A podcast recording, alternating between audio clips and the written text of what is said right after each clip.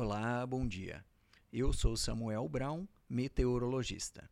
Este é o boletim Se Me Para Informa com a previsão do tempo para 9 de julho de 2022 no Paraná. Sábado amanhece com presença de nuvens baixas e nevoeiros em parte dos Campos Gerais, região metropolitana de Curitiba e as praias. Ao longo da manhã, essa nebulosidade perde força e o sol aparece. No interior, céu praticamente claro situação que favorece o rápido aquecimento.